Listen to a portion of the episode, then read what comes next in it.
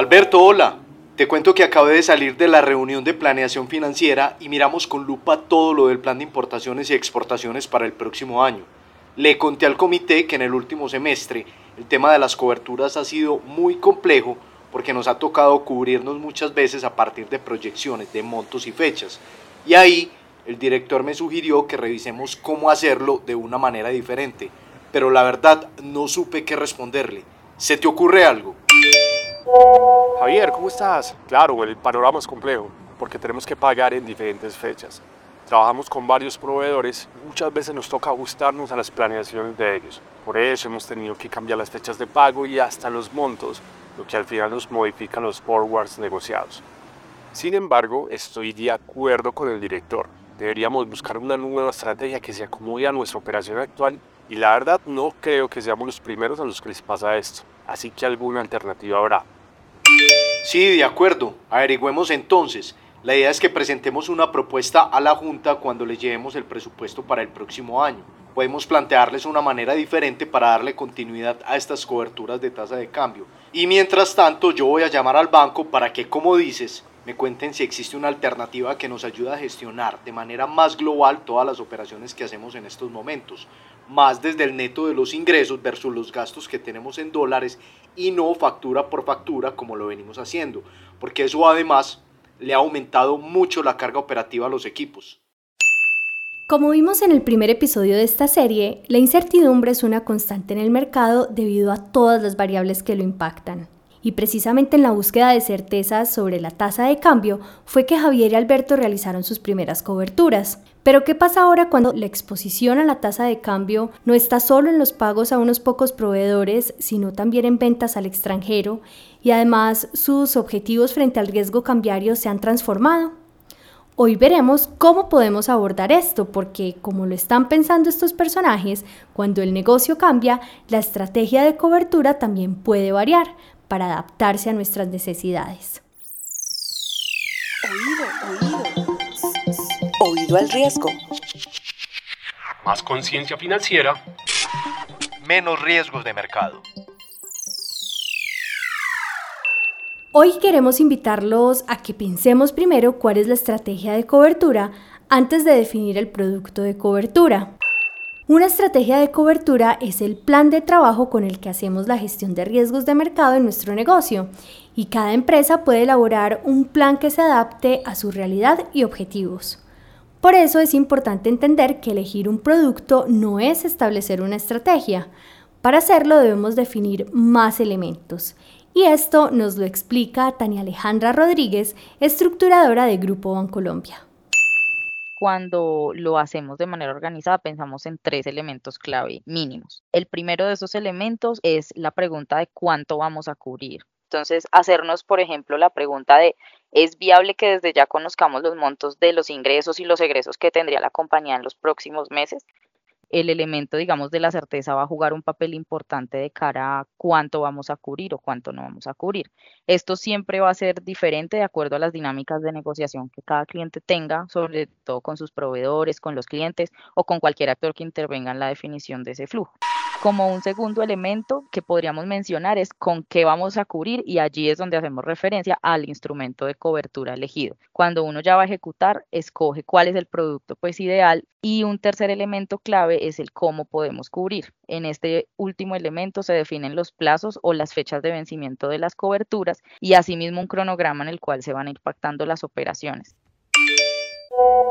Alberto, te cuento que ya hablé con el gerente de la mesa del banco. Le conté nuestra situación a grandes rasgos y le pedí que nos explique qué otras posibilidades tenemos. Me adelantó que lo que él cree que debemos hacer es movernos de la estrategia estática en la que estamos, que es la que venimos implementando con los forwards por cada factura, a una estrategia dinámica. Yo agendé una reunión para que nos sentemos a hablar con él y nos explique mejor, porque me dijo que necesita conocer todos los detalles, ya que no se trata de elegir un producto y ya. Así que el viernes a las 2 de la tarde hablamos con él. Al gestionar los riesgos cambiarios es importante tener presente que existen dos estrategias de cobertura, la estática y la dinámica. Y la elección de una u otra depende de las respuestas que demos a los tres elementos que mencionó Tania hace un momento. cuánto vamos a cubrir, con qué vamos a cubrir y cómo podemos cubrir la exposición. Luego de tener esto claro, podemos definir la estrategia a implementar. Tania nos explica a continuación en qué consiste cada una. Si una empresa desde el momento cero ya sabe que en el mes, digamos, 6 de este año va a tener un flujo de 100 mil dólares y que lo va a pagar el 15 de ese mes, podría establecer una estrategia estática cubriendo el 100% de ese monto. Mientras que en la dinámica, el elemento de certeza del flujo juega, digamos, un papel importante porque si yo no estoy segura que los 100 mil dólares van a ser los 100 mil dólares, pueden ser más, pueden ser menos, o de pronto la fecha en la que tengo que cubrir ese flujo puede cambiar por una negociación con mi proveedor o con mi cliente, allí es donde la dinámica me permite tener más esa flexibilidad de ajustarme a esos montos y, fechas que pueden cambiar. Javier, muy productiva la reunión con el banco. Con la información que nos dieron, preparé una actualización de este tema para llevar al comité financiero de mañana antes de presentarlo a la Junta. Y en resumidas cuentas, les voy a explicar que lo que vamos a hacer el próximo año es ejecutar una estrategia que podemos diseñar a la medida en efecto, como lo menciona Alberto, las estrategias de cobertura, tanto estáticas como dinámicas, pueden diseñarse a la medida de cada empresa. Para definir cuál de las dos estrategias es más pertinente, es necesario conocer la exposición total a la tasa de cambio y cuál es el ciclo de negocio de la empresa, pues así se construye una cobertura específica que se adapte a cada compañía, como el traje que diseña un sastre a la medida de alguien. Para el caso puntual de la estrategia dinámica, que también se conoce como cobertura por capas, parte de lo que se adapta es el tema de fechas y flujos de dinero.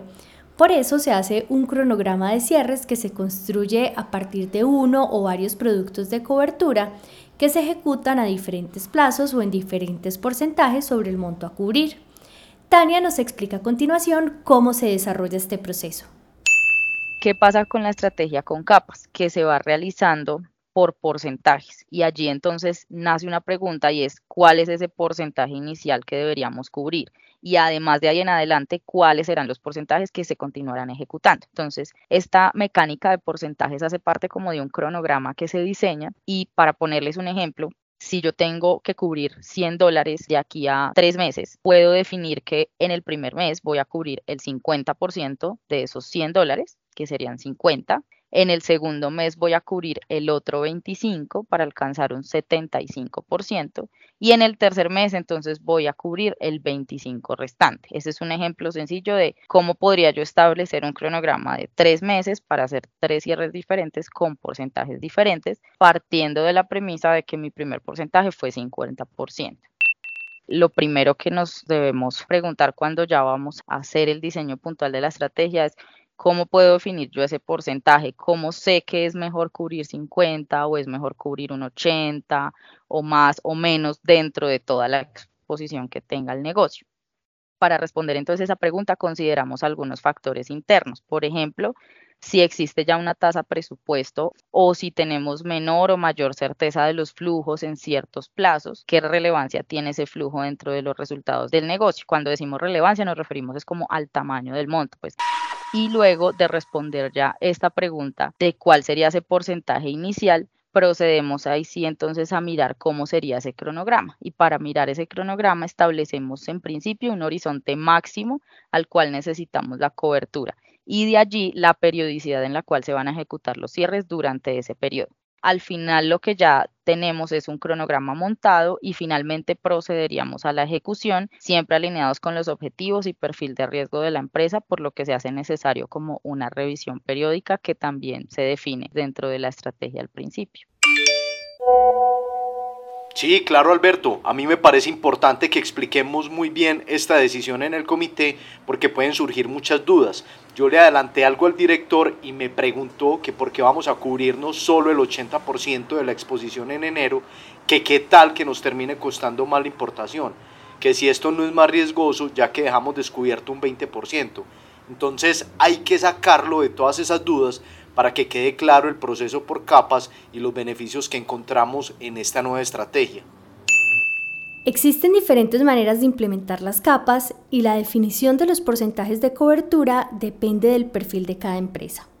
si es importador o exportador, si tiene, por ejemplo, tasas presupuesto y proyecciones ya definidas, cómo es el ciclo de negocio al hacer compras o ventas en otras monedas, entre otros factores. Con esto ya claro se hace un análisis de cómo se ven estos elementos de cara al mercado. Pero, ¿cómo es que estos cierres parciales o por porcentajes y a diferentes plazos nos permiten ganar flexibilidad y dinamismo en esta estrategia de cobertura? Escuchemos a Tania como las coberturas por capas se realizan dentro de un cronograma que diseñamos de cierres y que contempla diferentes fechas, al final la tasa futura de cobertura se compone como un promedio de todos los cierres que se hicieron dentro del cronograma. Y allí encontramos una de las diferencias puntuales respecto a una estrategia estática, que en la estrategia estática tú pactaste una tasa desde el inicio y esa tasa es conocida desde el momento cero y hasta el vencimiento de esa operación que se cerró para esa cobertura, mientras que aquí en la medida que vas realizando cierres dentro del cronograma es que vas componiendo esa tasa futura de cobertura. Al componerse de esta manera, lo que logramos es que las estrategias por capas minimicen el riesgo de cierre en picos o tasas altas para los importadores y el riesgo de cerrar en pisos o tasas muy bajitas en el caso de los exportadores. Javier, listo. Mañana tenemos el espacio para alinear a todas las áreas involucradas con la ejecución de esta estrategia. La idea es que todos tengamos claro cuándo es que nos sirve cubrir con una estrategia estática y cuándo es que nos va a servir esta estrategia por capas. Vale la pena aclarar que entre la estática y la dinámica no hay una estrategia que sea mejor que la otra. La mejor alternativa depende siempre de las necesidades puntuales de cada negocio, que pueden variar incluso en diferentes periodos de tiempo. Además, la estrategia dinámica también puede ser utilizada cuando dentro de los objetivos de gestión de riesgo de la empresa está el de participar de los movimientos de mercado pero en ocasiones por restricciones de las compañías no se pueden operar coberturas que involucren opciones financieras. De estas hablamos en el capítulo anterior, si no lo has escuchado te invitamos a hacerlo. Para finalizar, veamos cuáles son los casos más recurrentes en los que cada alternativa puede servirnos.